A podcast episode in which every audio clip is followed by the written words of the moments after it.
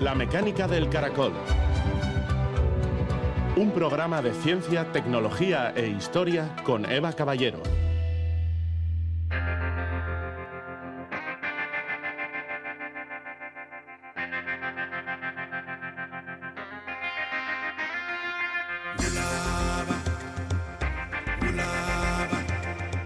La mayoría de los niños pasan por una etapa de fascinación con los bichos. Yo no he superado la mía. Edward Wilson, biólogo.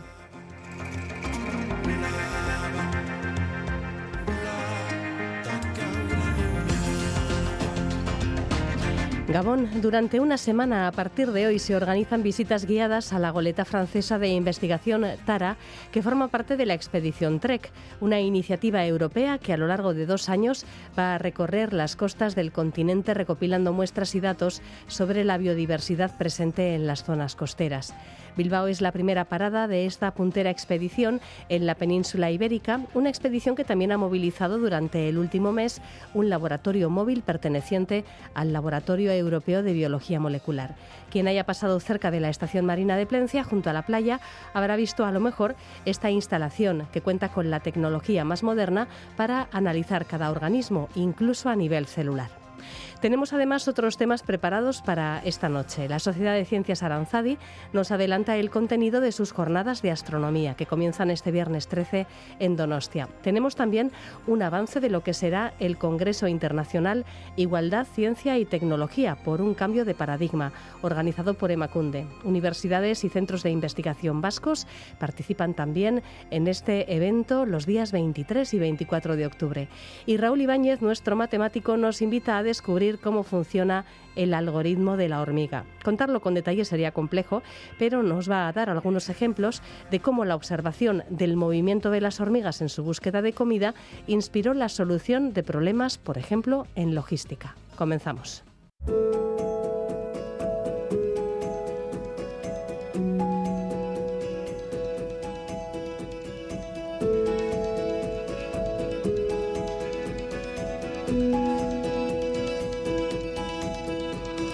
Esta tarde ha tenido lugar en el muelle de la Ría, situado ante el Ichas Museum, la bienvenida oficial a la expedición europea Trek. Su primera parada en la península llega por partida doble.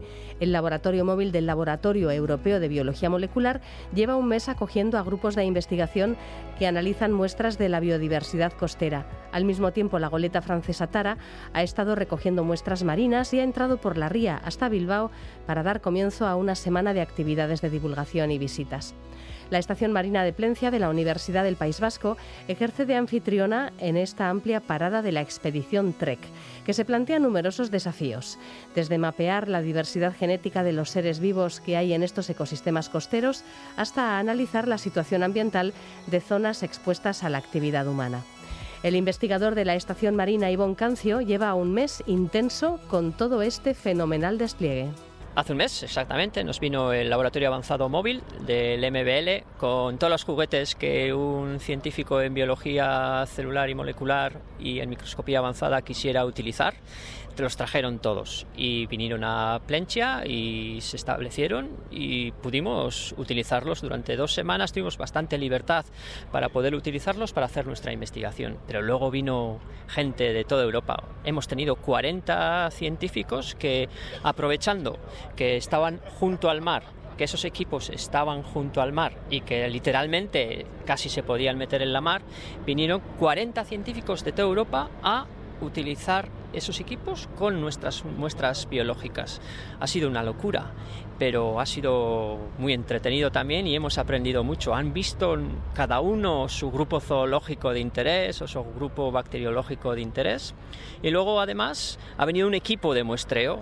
On top of that, ¿eh? sobre eso, hubo un equipo, ha habido un equipo de eh, muestreo en la interfaz eh, tierra-mar que vino hace 10 días y que ha estado haciendo transectos en la eh, frontera entre la tierra y el mar. Hemos muestreado en tres sitios diferentes, en Laga, Murueta y en la arena en Musquis, y en todos esos muestreos estaba el barco Tara que muestreaba a 0,5 millas y a 5 millas de distancia. Eh, finalizaron esos muestreos ayer, los equipos de tierra se van hoy y el barco Tara se queda en Bilbao para hacer diseminación de la ciencia frente al Ichas Museum durante una semana. Por tanto, hoy es, durante esta expedición de dos años, la primera vez que coinciden en espacio en el mismo lugar los equipos de tierra y los investigadores de tierra junto con el barco Tara y los investigadores que están dentro del barco Tara y nosotros, que somos la estación marina de Plencha, que les hemos acogido durante un mes. ¿Qué diferencia hay entre estudiar muestras, por ejemplo, de sedimentos o de, o de agua marina o de, mm, en fin, de fitoplancton, cualquier muestra que podáis obtener en, en estos ecosistemas costeros? ¿Qué diferencia hay entre observarlos con un microscopio al uso o con la tecnología que tiene este laboratorio de biología molecular? Vale, eh, en el equipo, entre los equipos que han traído, han traído un equipo de microscopía normal para hacer el primer análisis del agua que viene al laboratorio. Hicimos una jornada de puertas abiertas y le enseñamos a los niños un litro de agua y les decíamos, ¿qué vida hay aquí? Pues solo hay agua, ¿no? No, pero los enseñamos en el microscopio y hay, hay gran cantidad de organismos unicelulares que forman parte del plancton. Es una mezcla porque cada mililitro de agua de mar que nos bebemos tiene 10 millones de partículas víricas, un millón de bacterias y mil protozoos. Claro, en esa mezcla a mí me interesa lo que me interesa. Ya me pueden interesar los dinoflagelados, me pueden interesar los, interesar los ciliados. Entonces es muy importante poder separarlos. Bueno, traían un equipo de separación de muestras por diferentes propiedades, sobre todo sobre propiedades de fluorescencia. Y eh, directamente se podía separar aquella especie o aquel grupo que a ti te interesara. Y luego directamente de ahí ponerlo en un microscopio confocal y visualizarlo en tres dimensiones. Si, era, si es interesante, luego tenían el equipo para criocongelar esa muestra, para congelarla y podérsela llevar de vuelta y analizarla en sus microscopios electrónicos. Eso sí no se lo podían traer porque son equipos muy grandes, pero es lo que te permite ver el alma de las células y realmente ves el alma de las células, ves hasta la estructura de las proteínas con los microscopios. Increíble. He llorado muchas veces durante este mes. Llama la atención que haya una vida microscópica tan variada, tan diversa, tan abundante y tan desconocida. Esta eh, posibilidad de, criogenizar, de, digamos, de congelar, de preservar las muestras in situ, qué ventanas de oportunidad abre para investigaciones posteriores que hasta ahora eran imposibles, porque entiendo que se deterioran muy fácilmente. Bueno, eh, en criocongelación hay, hay, dos aspectos diferentes. Pues nosotros tenemos, por ejemplo, el, banco de microalgas de, de, de Euskadi, eh, y ahí tenemos diferentes eh, cepas de microalgas. Un aspecto de la criocongelación es congelar para preservar y poder resuspender. En vez de tener que estar cultivando continuamente, congelas y al de un mes puedes resuspender tus células y obtenerlas, o al de un año o al de dos años. Eso es una parte de la criocongelación. Aquí lo que se intentaba era, es criocongelar preservando la estructura celular cuando congelamos cualquier estructura celular se crean cristales porque tiene agua y los cristales todos sabemos que rompen estructuras y también rompen membranas. Bueno, su equipamiento era bastante especial en, tanto en cuanto eh, permiten preservar la estructura subcelular. Bueno, que la gente se imagine, uno de los aparatos que ha venido es la base del Premio Nobel de Química del año 2017 y eh, son equipamientos uno tenemos nosotros en, en, la universidad, pero tienen, eh, han traído otro que permite criocongelar diferentes especímenes. Uno se, funciona mejor con otros y otro, y otro con otros especímenes. Y este es el aspecto que se ha, que se ha tratado aquí. El otro aspecto, el de criocongelar eh, especies unicelulares para mantenerlas a futuro es algo que, no se ha hecho en la expedición, pero es algo que en nuestros bancos de, de microalgas se hace y em, nos comentabas que se han obtenido muestras de sitios muy diversos. ¿Podrías ponernos algún ejemplo de lugares donde se ha recogido algún tipo de muestra y, bueno, y el interés que tenían esos sitios para, participar en esta expedición? Las condiciones de muestra eran muy específicas. ¿eh? Hacía que hacer un transecto empezando en la línea de mar, luego a 50 metros, luego a 100 metros, luego a 300 metros. Bueno, todo el mundo que mire a nuestra costa ve que eso es posible en las zonas de playa, porque en cualquier otro lugar eh, a 300 metros de la costa o a 150 metros o a 50 metros de la costa encuentra roca. Entonces para coger muestras de suelo era imposible. Por eso elegimos el Laga eh, como una zona pristina, elegimos Murueta por la influencia de Urdaibai y elegimos Murueta en vez de elegir el Abra de Bilbao, porque en el Abra de Bilbao no podíamos muestrear, elegimos, elegimos eh, la arena en, en, Musquis por su asociación a, a, la, a la zona de Bilbao y a la empresa de Petronor con posibilidad de que hubiera más efecto antropogénico. Esa fue eh, la razón por la que elegimos. Luego, las muestras que se han estado haciendo diariamente, eso se ha hecho en la bahía de Plencia, pero porque el, el camión estaba en la bahía de Plencia, la estación marina está en la bahía de Plencia, y las muestras de plancton que se han recogido ahí a diario se han recogido allí eh, por eso y porque también es muy biodiverso. Y luego algunos especímenes especiales han elegido otras zonas. Por ejemplo, había un grupo que venía a trabajar con un gusano, Platinereis dumerelli, y ese había que muestrearlo a las noches, salíamos a las 12 de la noche hasta las 4 de la mañana con una luz a capturarlo, es un gusano que sale a la columna de agua y eso lo muestreamos en Arminza. Fantástico a las 2 de la mañana cuando encontramos un macho y una hembra y conseguimos que surgiera el amor y conseguimos embriones. Pero, eh, ¿cómo se distingue un gusano a las 2 de la mañana en, flotando en el mar? Vale, es una especificidad de Platinereis dumerelli. La mayoría de los gusanos anélidos marinos se establecen en el fondo marino y no suben a la columna de agua. Pero Platinereis dumerelli con la luna nueva sube a la superficie y es donde el macho encuentra a la hembra o la hembra encuentra al macho. Cuando se encuentran hacen una danza que dura un par de minutos con un movimiento muscular muy potente y luego lanzan ovocitos y espermatozoides. El hecho de encontrarlos cuando iluminas una luz a la noche en el mar es seguro que lo que consigue son epitocos, son, pues son los adultos de esta especie de gusano. Otras, otro día fuimos de día a, la, a cogerlos en, en, las rocas y conseguimos muchos gusanos, pero es más difícil saber si es Platineris dumerelli porque hay especies hermanas o primas que se parecen bastante. Sí. Al escucharte, Ivonne, la idea de una aguadilla eh, con su correspondiente trago de agua de mar mmm, cambia un poco de perspectiva, ¿no? ¿No te parece? Eh, sí, bueno, yo creo tanto en Darwin que me suelo bañar bastante poco en la mar. Hay mucho oxígeno disuelto en el agua de mar, pero no está biodisponible para la especie humana. Y eso lo dice alguien de Baquio, pero que es bastante refractario a meterse al mar y alguien que trabaja en biología marina. Pero bueno, al mar se puede ir andando y tocarlo. Sí, sí, sí. Bueno, pero hay, hay mucha vida microscópica en, en la aguadilla hay mucha vida microscópica, pero mucha vida microscópica. El año pasado publicamos un artículo en Nature Microbiology de toda la biodiversidad en el medio marino. Eh, aproximadamente 2 gigatoneladas de carbono pertenecen a todos los animales que en el mar existen, ballenas, atunes, pescados, uh -huh. pero otras 2 gigatoneladas, tanto como todo el peso de todos los animales, con todo lo gordos que pueden ser, lo, lo aportan los organismos eh, unicelulares. Uh -huh. Pero es que luego las bacterias aportan otra gigatonelada. De, hay mucha biodiversidad bacteriana, que además es la que sostiene uh -huh. tanto físico-químicamente el planeta, porque produce oxígeno y, y, y, entierra CO2, y además alimenta las cadenas tróficas. Uh -huh. En eh, las líneas de investigación que tenéis en la Estación Marina de Plencia, en ¿Qué, qué, temas eh, habéis abordado o qué temas esperáis eh, bueno, pues obtener resultados eh, a raíz de estas, de estas muestras? Bueno, hay varios aspectos. Primero, con el, el camión, con el laboratorio avanzado móvil, ha habido eh, tres grupos que han estado trabajando dentro. Uno de ellos está interesado en la estructura de los ribosomas en cianobacterias. Las cianobacterias son las bacterias que aprendieron a fijar la luz del sol y produjeron el oxígeno que hoy respiramos. Eh, entonces ellos han, han, estado trabajando en criopreservación para luego hacer microscopía electrónica y tomografía. Hemos tenido otro grupo que está trabajando con las células de la hemolinfa de gusanos.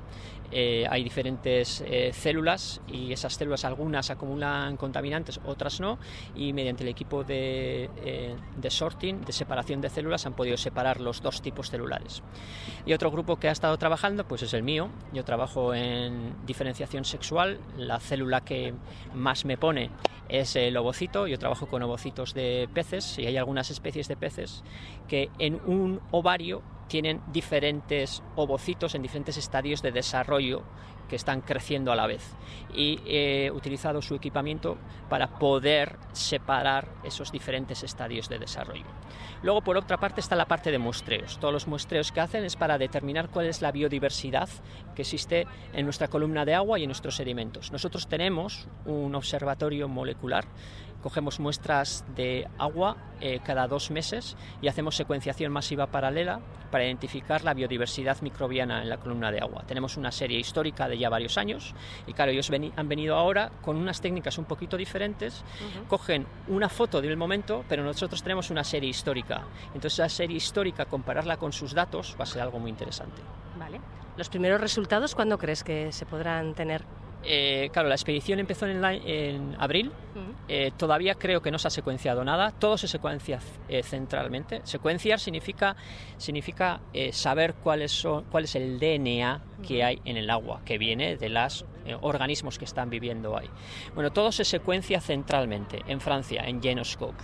Y por ejemplo, nuestros muestreos que hacemos cada dos meses, que los hacemos en 18 lugares diferentes de toda Europa, también desde hace ya dos años los tenemos centralizados en Genoscope.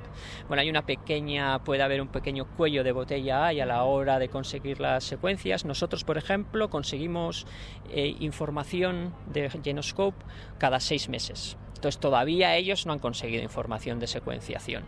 Normalmente luego eso se publica ya en las bases de datos públicas pues al de un año, o sea que habrá un pequeño lag en en, el tiempo para conseguir información de este atlas paneuropeo que se quiere hacer de la biodiversidad costera. Podríamos denominar al resultado una especie de mapa de la biodiversidad desde el punto de vista también genético de, nuestra costa. Eso es. Bueno, lo, que permiten las técnicas de secuenciación es eh, saber quién está ahí. Hay muchas bacterias que por eh, que por su, eh, su forma no se pueden distinguir, se pueden distinguir por, por su genoma. Y es lo que ha permitido, las técnicas de genómica han permitido realmente estudiar de otra manera la, la biodiversidad marina. Y sí, aquí lo que, lo que pretendemos es saber quién está ahí. Está Pepe, está Juan, está Juana, está Jacinta, quién, quién está en la zona costera, pero también en la zona de tierra asociada a la zona costera, porque hay relaciones entre la costa, entre la tierra y el mar, hay relaciones, hay relaciones, organismos que saltan de un sitio a otro y luego también genes que saltan de un organismo a otro. Y por ejemplo nos interesan mucho los genes de resistencia a antibióticos, si saltan entre las bacterias del medio, del medio fluvial a las del, a las del medio marino. Eh, sí, eso es lo que se pretende hacer. Eh, ¿Se podrá hacer también una comparativa entre el tipo de adaptación, por ejemplo, a lugares más o menos contaminados de la misma especie en diferentes lugares de la costa europea? Eh, sí, porque en los sedimentos no se va a hacer solo secuenciación. Además, se va a hacer análisis, eh, se va a hacer química analítica para analizar un gran panel de compuestos químicos, eh, metales, compuestos orgánicos, farmacéuticos, productos emergentes. Se va a hacer análisis de microplásticos, se va a hacer análisis de nutrientes. Eso se va a hacer en la columna de agua también. Entonces, el atlas de biodiversidad marina que se establece se va a poder comparar también con el atlas de contaminación marina que pueda existir. Además de otros datos físico-químicos, los clásicos, ¿no? temperatura, salinidad, nivel de clorofila, etcétera. A partir de mañana, día 12 y hasta el 17, TREC ha organizado actividades abiertas a toda la ciudadanía, en las que el público podrá descubrir el poder de la biología molecular para afrontar los retos en salud humana y planetaria y para entender además la importancia que tiene cuidar la salud de nuestros océanos. Este programa incluye talleres, visitas al velero atracado frente al Museo del Mar en Bilbao y el día anterior a la partida de Tara, el día 17, habrá una conferencia en Vizcaya Aretoa sobre los entre hijos de esta fantástica expedición científica. Toda la información está disponible en la página web de la expedición Trek y en la de la Estación Marina de Plencia.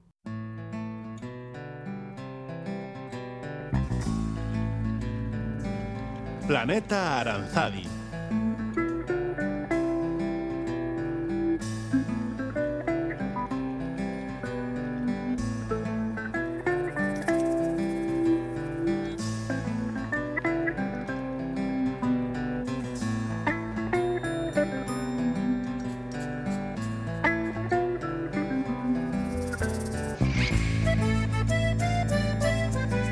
el problema que genera la basura espacial, el estudio del universo desde un laboratorio subterráneo y la siempre interesante astrobiología, que se pregunta qué condiciones deben darse para que haya vida fuera de la Tierra, son los temas que nos propone descubrir la Sociedad de Ciencias Aranzadi dentro de sus 32 jornadas de astronomía. Desde este viernes 13 de octubre hasta el miércoles 18, tres especialistas en estas materias tan diferentes participan en este evento científico que hoy avanzamos con Virginia García, responsable del Departamento de Astronomía de Aranzadi. ¿Qué tal, Gabón, Virginia? Gabón, ¿qué tal, Eva? Empezamos eh, repasando el programa de este viernes 13, Introducción a la basura espacial. Parece mentira, pero también en el espacio tenemos un problema con los desechos. Sí, tenemos un problema que allá donde vamos lo dejamos todo hecho un asco. Eh, sí, la verdad es que bueno, nos animamos con esta conferencia porque es un tema que está bastante candente. Eh, estamos viendo que también hay que lanzar misiones al espacio. Hasta ahora las misiones eran contadas prácticamente y con fines científicos, pero ahora vemos que bueno, las megaconstelaciones de satélite están al orden del día y ya no son con fines científicos, sino que son con fines comerciales. Entonces, bueno, está siendo un problema porque no hay ningún control sobre todo lo que se envía al espacio. Entonces, bueno, es, al final se va acumulando cada vez más chatarra ahí fuera y bueno, está surgiendo el movimiento de ética espacial y demás. Pues bueno, estamos un poco, la, la, charla consiste eso, en contar cuál es la situación a día de hoy y bueno, pues qué alternativas hay, cómo afecta la sostenibilidad del espacio y bueno, pues un poco este movimiento que está viendo últimamente. ¿Quién es la ponente que llega a Donosti este viernes? Pues la ponente es Beatriz Gilete, es eh, ingeniera de sistemas de monitorización de basura espacial y de, colabora con la Agencia Espacial Europea un poco pues en este tema de, la basura espacial. Que no lo he comentado antes, pero todas las charlas tendrán lugar a las 7 de la tarde y en, en vuestra sede, en la sede de Aranzadi en Donosti. Mm, llegamos al lunes 16 y, es el momento de hablar del experimento NEXT. ¿Cómo se puede investigar preguntas todavía sin respuestas sobre el universo desde un laboratorio subterráneo? Sin telescopios, sin aparatos que miran al espacio. Es un experimento que lleva ya unos cuantos años en marcha y es ciertamente apasionante. Sí, bueno, eh, tendremos con nosotros a Frances Monraval, que es del DIPC, y bueno, se dedica, pues eso, a hacer astronomía desde un laboratorio subterráneo. Es un poco raro porque estamos acostumbrados a espacios abiertos y mirando al cielo, y estos están pues prácticamente en una cueva. En realidad hacen una astronomía que es menos conocida, sería la astronomía de neutrinos, entonces, bueno, están detectando estas partículas subatómicas pues para, bueno, interpretar el universo de una manera que hasta ahora no conocíamos tanto. Los neutrinos son unas partículas subatómicas que se detectan en condiciones muy especiales, pues como en el caso del laboratorio subterráneo de Canfranc o incluso el detector de neutrinos que tenemos en la Antártida. Entonces, bueno, a partir de estas partículas subatómicas, eh, bueno, sabemos que sabíamos que tenemos neutrinos procedentes del Sol, también hemos detectado neutrinos procedentes de supernovas e incluso de galaxias activas. Entonces, bueno, pues es recoger un tipo de información que hasta ahora no era tan conocida y nos van a hablar un poquito, bueno, pues en qué consiste el experimento NEXT y cómo, cómo hacen este tipo de astronomía. Bueno, pues otra de las citas de estas jornadas de astronomía de Aranzadi. Y el miércoles 18, la última charla, eh, apasionante también, la astrobiología. Nos propone un viaje para hablar del origen y la evolución de la vida en el planeta, porque es también la base del conocimiento para intentar descubrir algún día si puede haber vida en otros, en otros mundos, en otras lunas, por ejemplo, en otros planetas. ¿Quién, ¿Quién va a ser la persona que va a dar la charla el miércoles? Sí, bueno, pues vendrá Ismael Román, es un chico granadino, es astrobiólogo y bueno, pues nos va a hablar un poquito de eso, de, la vida en otros mundos, pues cómo surgió la vida en el, en el, planeta Tierra, qué condiciones tienen que darse para la vida y bueno, si es posible encontrar vida en otros lugares. Entonces, bueno, es un tema que últimamente está bastante de moda también. Hemos visto intentos de extraterrestres, también conocemos la misión JUICE que está rumbo a Júpiter para estudiar sus lunas heladas y a ver si puede haber vida allí y demás. Entonces, bueno, es un tema que hasta ahora nunca habíamos tocado en nuestras jornadas de astronomía y que ya, le, ya iba siendo hora. Mm. Bueno, pues tres temas muy diferentes y igualmente interesantes. ¿Cómo se puede participar en estas jornadas de astronomía de Aranzadi? ¿Hay que preinscribirse de alguna forma? No, la asistencia es totalmente libre. Gratuitos. La asistencia es libre, venir hasta llenar aforo, que en principio no hay problema porque tenemos pues, aforo bastante amplio. Y nada, venir y disfrutarlo. Viernes 13, lunes 16, miércoles 18, entre la basura espacial, el experimento Next y los neutrinos y la astrobiología van a transcurrir estas jornadas de astronomía de Aranzadi, 32 ediciones ya, que se dice, se, dice pronto. Así es. Bueno, pues eh, un abrazo fuerte, Virginia, que lo disfrutéis. Bueno, igualmente, gracias.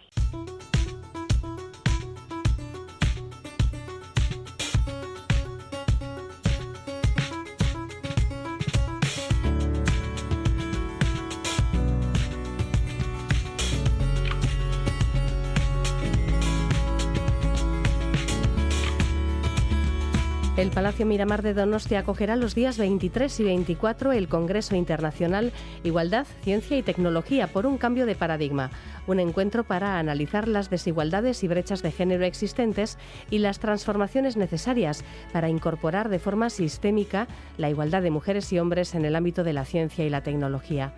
El diseño del programa ha corrido a cargo del comité científico constituido por representantes de los centros de investigación, Centro de Física de Materiales, CIC Nanogune, CIC Biomagune, Polimat, Achúcarro, también el UYAR, están las universidades de la Universidad del País Vasco y de Eusto e Ikerbasque, todos ellos trabajando mano a mano con Emacunde. Una alianza ya establecida, por cierto, en torno al colectivo Emakumeak Ciencian, que cada febrero propone actividades para celebrar el Día de la Mujer y la Niña en la Ciencia.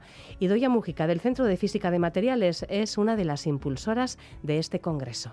Este congreso nace de una colaboración con Emacunde eh, inicialmente teníamos muchas ganas desde Macumea Ciencian de tener un marco, un espacio donde poder discutir sobre políticas que tengan que ver con igualdad en el ámbito de la ciencia y la tecnología y la verdad es que mm, Emacunde nos ha cogido el guante y no solo ha cogido el guante, sino que ha organizado este encuentro que va a ser, yo me atrevería a decir que histórico porque se enmarca en un marco internacional con unas ponencias excelentes y van a ser dos días de, hablar de nada más y nada menos que todo lo que tenemos que, dialogar en, términos de igualdad en nuestro ámbito, en la ciencia y la, y la tecnología. Eh, me gustaría destacar, porque supongo que la gente tiene sus agendas como las tiene, pues que va a haber un, par de ponencias marco que creo que son realmente interesantes. La primera que, que yo recomendaría es la apertura del Congreso con María Ángeles Ayé, que nos va a hablar de ciencia, tecnología e innovación en, con y para la igualdad, porque según ella urge cambiar el chip. Ella es doctora en ciencias sociales y especialista en políticas públicas de desarrollo socioeconómico, igualdad y sociedad digital. Va a haber mesas redondas, va a haber eh, otra ponencia que es la que también creo que, que, no se puede perder nadie, que es la de Londa Schieben, Schempinger, perdón, innovación con perspectiva de género, mejorar la excelencia en ciencia y tecnología. Si no habéis escuchado hablar a Londa, de verdad que para cualquiera que tenga un mínimo interés en ver cómo se pueden hacer, implantar eh, políticas de, de, igualdad en el ámbito de la ciencia y la tecnología, ella es una, vamos, es, es una una pope del tema. Es catedrática de la Universidad John L. Hind de Historia de la Ciencia en la Universidad de Stanford y es directora y fundadora de Gender Innovations in Science, Health and Medicine, Engineering and Environment. Es una gozada escucharla y lo que os comento, conectaros el 23, el 24 o estar pendientes para cuando luego colguemos todas las, las sesiones plenarias vamos a sentar en las mesas redondas a, la gente que toma las decisiones, porque si algo tenemos claro es que en este Congreso, cuando decimos que queremos que haya un cambio de paradigma, lo decimos muy en serio. Yo creo que Eva, tú estás al día y los oyentes de la mecánica del caracol de todo el esfuerzo que se está haciendo desde la comunidad científica por dar visibilidad a las mujeres científicas, por romper estereotipos y por animar a esas jóvenes a emprender una carrera en ciencia pero nos hemos dado cuenta de que solo eso no es suficiente. Es decir, las mujeres que están en el ámbito científico-tecnológico, a pie de laboratorio, a pie de ordenador, están haciendo un esfuerzo por, cumplir esos objetivos. Pero es imprescindible que desde las instituciones, desde donde se toman las decisiones, eh, desde todos los organismos a los que interpelamos, estoy hablando de Ikerbas, que evidentemente el gobierno vasco, también va a haber representantes de la Unión Europea, de las eh, universidades representativas del País Vasco, de los centros BRTA, de los BERC, sentarles y ver si hasta qué punto conocen estas políticas de igualdad, hasta qué punto se pueden integrar de una manera transversal en los centros de investigación, en los planes de, investigación y cómo podemos avanzar y trascender del papel, ¿no? ¿Cómo podemos participar en este evento que ha sido tan exitoso, que tiene ya todas las plazas cubiertas? Pues efectivamente, tiene todas las plazas cubiertas, pero todas las ponencias, por supuesto que se van a grabar, pero también se van a poder seguir por streaming y se puede, te puedes inscribir para, para asistir de manera online. La página web donde podéis encontrar más información es verdintasunasciencian.eus.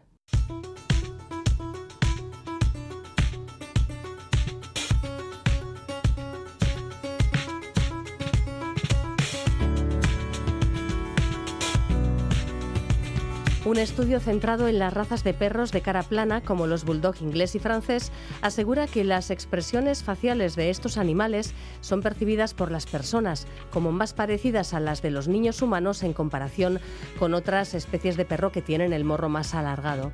Los autores creen que su popularidad, de hecho, tiene mucho que ver con esta cuestión. El estudio de comportamiento con distintos tipos de perro consistía en meter comida en una caja e incitarles a que la abrieran. Los perros de cara aplanada resultan resultaron ser menos espabilados y menos rápidos a la hora de hacer esta tarea y recurrieron más que los otros a mirar a las personas para pedirles ayuda. El estudio no establece si estos perros están genéticamente predispuestos a parecer más dependientes de los humanos que otros congéneres o si las actitudes de los dueños, más protectoras, fomentan un comportamiento dependiente. Aunque no tienen un sistema nervioso central, las medusas pueden aprender de experiencias pasadas, como los humanos, los ratones y las moscas, según informa un equipo de la Universidad Alemana de Kiel. En su estudio, entrenaron a medusas de caja del Caribe para que aprendieran a detectar y esquivar obstáculos. Estas medusas, que tienen el tamaño de una uña, aparentemente simples, tienen un sistema visual muy complejo, con 24 ojos incrustados en su cuerpo en forma de campana. Al vivir en manglares, el animal usa su visión para navegar a través de aguas turbias y desviarse alrededor de las raíces de los árboles bajo el agua, para poder así vivir y atrapar a sus presas. Los científicos demostraron que las medusas podrían adquirir la capacidad de evitar obstáculos mediante el aprendizaje asociativo, un proceso mediante el cual los organismos forman conexiones mentales entre estímulos sensoriales y comportamiento. Las estructuras visuales de las medusas, que albergan cada una de ellas, por cierto, seis ojos, generan señales que gobiernan su movimiento pulsante, cuya frecuencia aumenta cuando el animal se desvía de los obstáculos. Según los autores de este estudio, es sorprendente lo rápido que aprenden estos animales, más o menos al mismo ritmo que lo hacen otros mucho más avanzados. Incluso el sistema nervioso más simple parece ser capaz de realizar un aprendizaje avanzado, un hallazgo que cambia la comprensión sobre la evolución del sistema nervioso.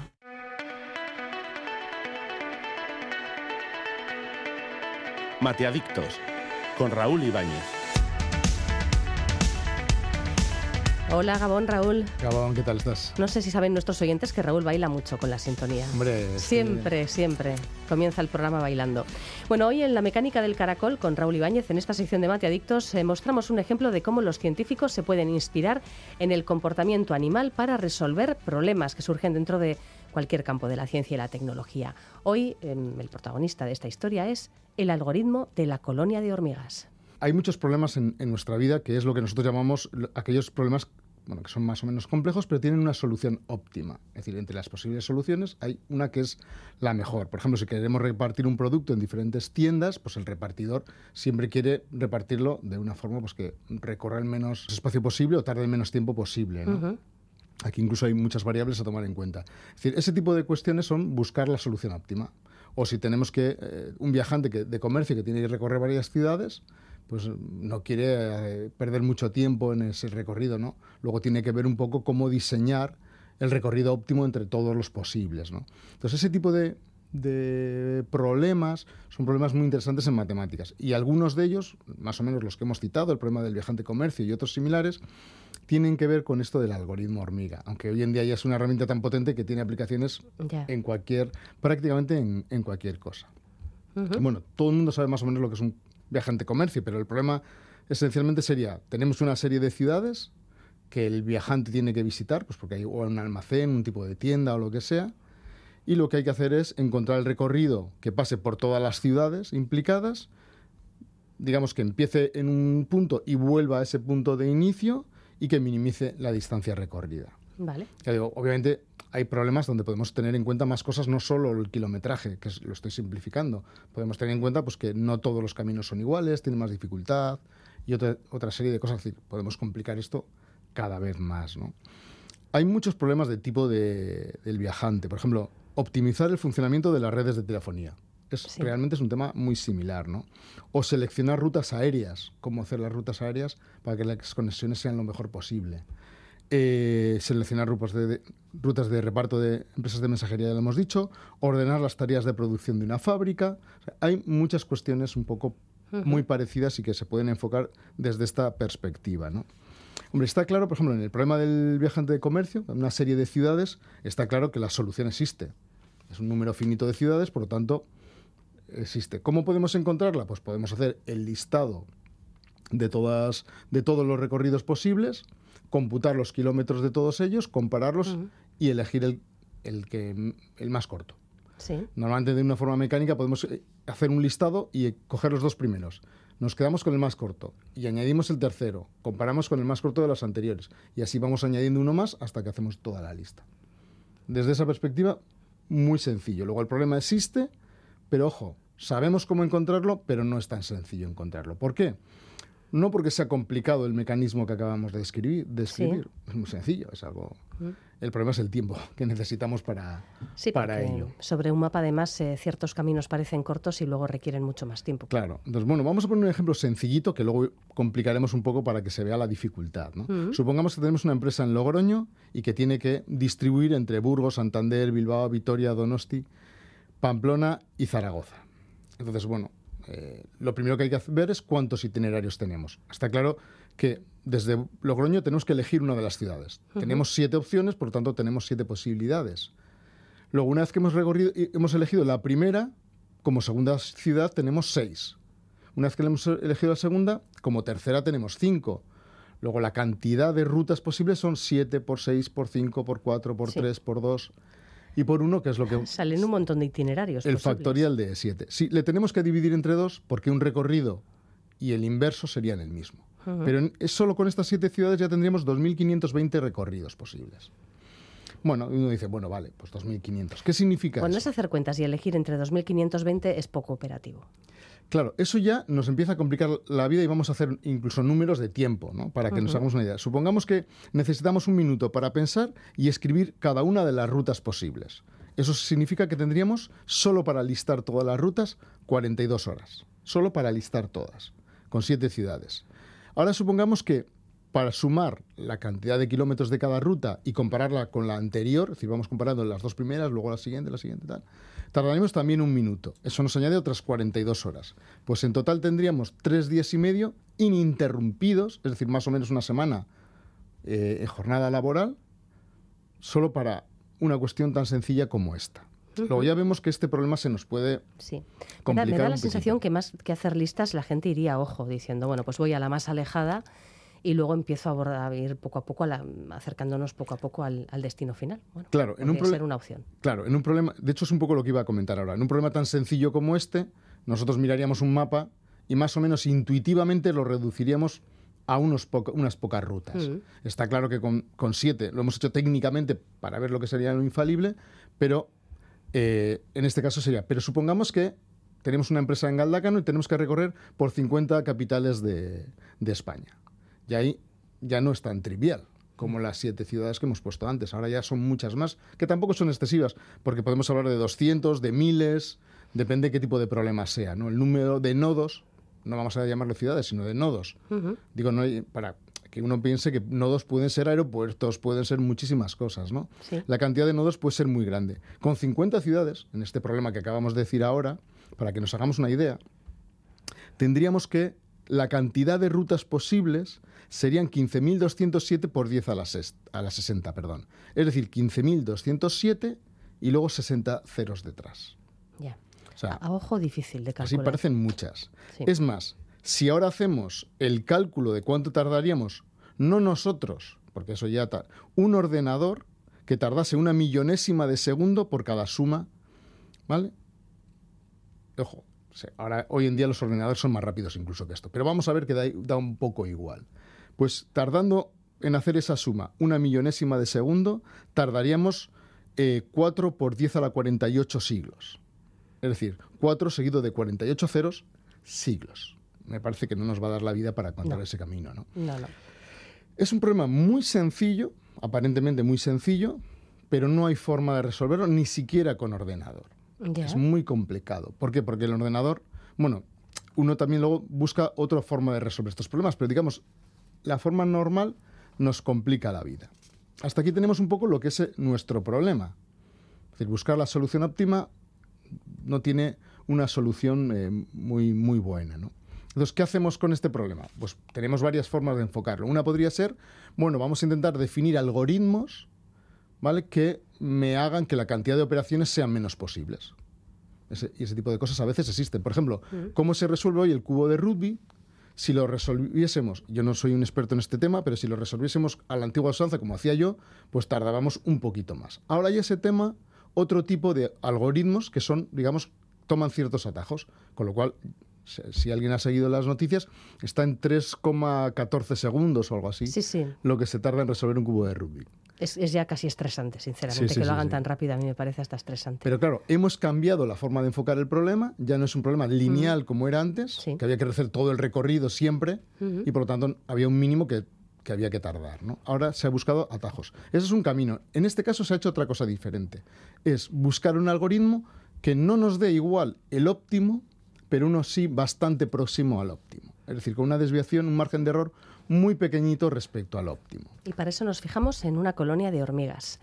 efectivamente. Es interesante. Hemos hablado muchas veces en el programa de biomimética, de, la imitación de, soluciones de la naturaleza para todo tipo de cuestiones. En este caso, vamos a fijarnos en las hormigas. Sí, sí. Las hormigas tienen... que están todo el día moviéndose. Sí, vámonos.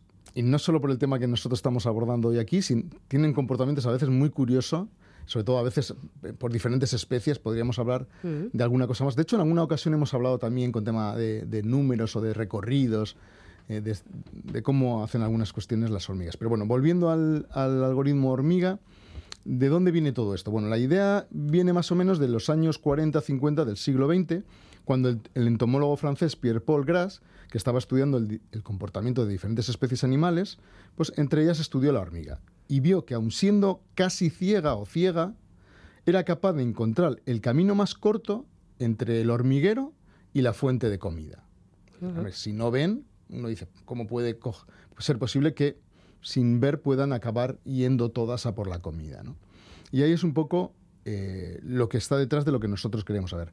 Lo que explicó este entomólogo, y que es la inspiración del algoritmo, es que las hormigas lo que hacen es, mientras van digamos que a priori no, tendrían forma de comunicarse o de ver dónde está la comida, pero sí tienen una forma de transmitir información que detectan las demás hormigas.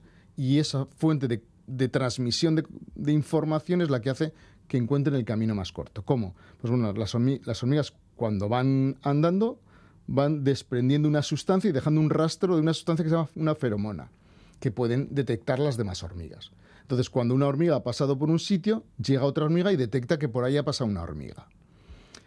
Eh, es decir, se va acumulando la feromona. También es cierto que la feromona con el paso del tiempo se evapora, con lo cual es algo acumulativo. Se tiene que ir acumulando para crear un rastro eh, más eh, detectable o menos. Eso es un poco, esa es un poco la idea. Entonces, ¿qué, ocurre? Bueno, para intentar ver lo, de lo que se trata, vamos a, poner un vamos a hacer un experimento mental. Supongamos que tenemos un hormiguero, un río y al otro lado una fuente de comida. Y entre el hormiguero y el río, perdón, y la fuente de comida, hay dos puentes, uno corto y otro largo. Y dejamos que las hormigas no tengan muchas más opciones porque si no se pueden ir a muchos sitios. Cuando destapamos el hormiguero, las hormigas no saben por cuál tienen que ir. Entonces empiezan a moverse eh, alocadamente y unas cuantas van por el que es el de la izquierda, que por ejemplo puede ser el más corto, y otras van por el de la derecha, que puede ser el más largo. Y al ir recorriendo esos caminos de una forma aleatoria, como decimos, pues van desprendiendo, dejando un rastro de, feromona. Claro, las que han ido por el camino más corto Vuelven han llegado antes y por lo tanto empiezan a volver antes. Entonces, cuando van llegando cada vez más hormigas, digamos que al principio no se notará mucho, pero poco a poco empieza a haber más rastro de feromona por el corto que por el largo. Y poco a poco todas las hormigas acaban, digamos, circulando por el camino más corto. Es decir, se han dado una información de una forma, digamos, casi inconsciente, pero esa información se la han dado y han podido transmitir a la colonia esa búsqueda del camino más corto. Además, esto es una. Bueno, yo hace mucho que no lo, que no lo busco, pero en su momento, cuando me interesé por estas cosas, me metí en YouTube y había experimentos de este tipo y se veía cómo las hormigas iban poco a poco eh, yendo por el rastro más corto. ¿no? Es, como un ejercicio como muy, muy interesante. ¿no? Entonces, lo que se hace en el caso del problema que nos ocupa es algo parecido. Digamos que sería diseñar un algoritmo que imite el comportamiento de las hormigas. De alguna forma, y aquí estoy echándole un poquito de metáfora al tema, nosotros echaríamos un montón de hormigas computacionales sobre el problema que irían recorriendo dejando un rastro y efectivamente finalmente acaban detectando cuál es el camino más corto en el problema del viajante o problemas similares. ¿no? Esto se utiliza para aplicaciones muy diversas, de logística fundamentalmente. No, no. De, hecho, no es, un, no es, un, tema en el que yo sea experto, pero realmente la cantidad, a día de hoy la cantidad de aplicaciones del algoritmo de hormiga es, terrible. Es eh, prácticamente muchísimos, ¿no? Pero está claro que los que hemos citado, por ejemplo, eso, lo que sé, eh, temas de distribución, eh, optimizar el funcionamiento de redes de telefonía o de internet, selección de rutas ya hemos dicho, repartos, suministro de alimentos, eh, la cadena de producción en una fábrica que sea mínimamente grande. También, por ejemplo, cuando un robot tiene que hacer una serie de movimientos, hombre, ahí hay también cuestiones físicas, porque este problema se puede complicar mucho, pero también ahí hay una cuestión relacionada con el, con el algoritmo hormiga. ¿no? Luego vemos que realmente estos son unos pocos, pero hay, a día de hoy hay infinidad de, de problemas que se resuelven. Es más, yo cuando me interesé por esto, que hace ya más de 10 años por, por, esto, ya había artistas que utilizaban el algoritmo hormiga para generar arte. En aquel momento, por ejemplo, había un grupo portugués que lo que hacían era eh, reconstruir eh, fotografías que se le daban al ordenador mediante este tipo de, programas de, la, colonia de hormigas. Entonces generaban bueno, unas imágenes un poco particulares. Pero bueno, luego ha habido también otro tipo de, de, cuestiones. Y seguramente detrás del arte actual, pues también habrá, y me refiero al IA, habrá pues cosas de, este tipo, algoritmos de hormiga, generativos y muchos, muchas cosas más.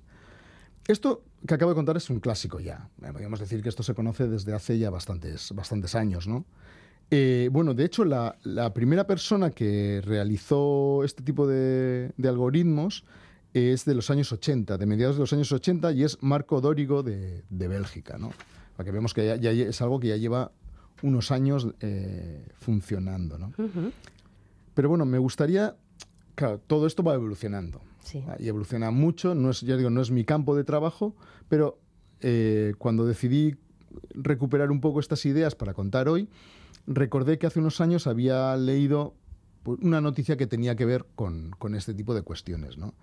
Y, y, era una noticia que he recuperado el titular que decía, las hormigas faraón inspiran a un algoritmo aplicable en la búsqueda de fármacos y la optimización logística. Claro, efectivamente estamos hablando de los algoritmos de hormiga. Pero claro, no puede ser que hace unos poquitos años, del 2000, imaginemos 20 creo que era o algo así, se esté refiriendo al algoritmo de hormiga del que hemos hablado, ¿no?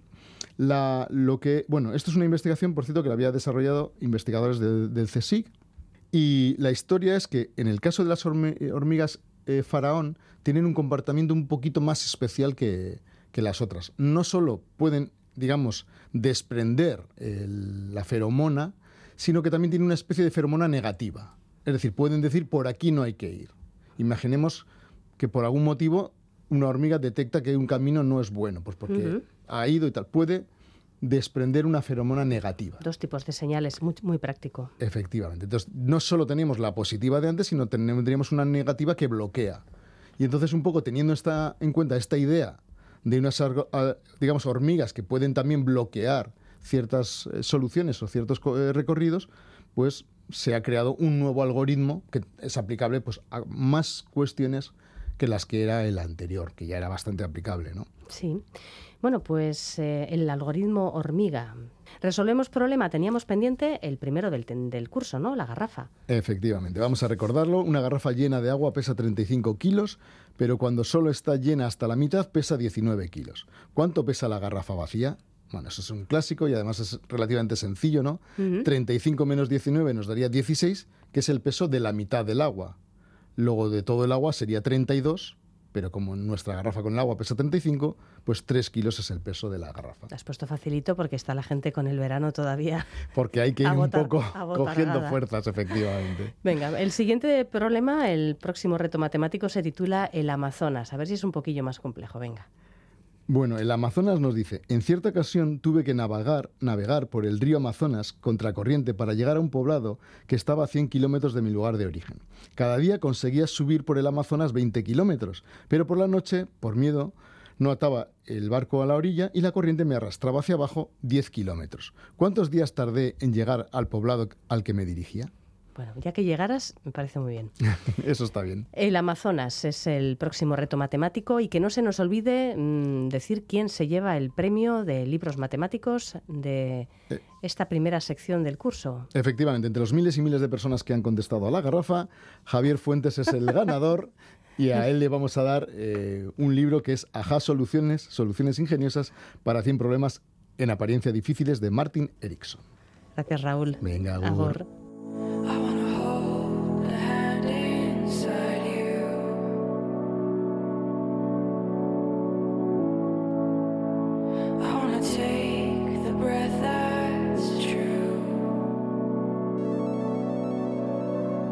Ya tenemos, después de un problemilla técnico, de nuevo el blog activo, con lo cual los problemas eh, matemáticos de Raúl Ibáñez están ya colgados en su sitio, en eitv.eus barra la mecánica del caracol, en la columna de la derecha. Animaos a participar dejando una respuesta en la entrada del blog o mandadnos, eh, si no, eh, vuestra solución al reto del Amazonas en un correo electrónico a la mecánica del caracol eitv.eus y en la próxima visita de Raúl sortearemos más libros de mates. Agur, hasta mañana.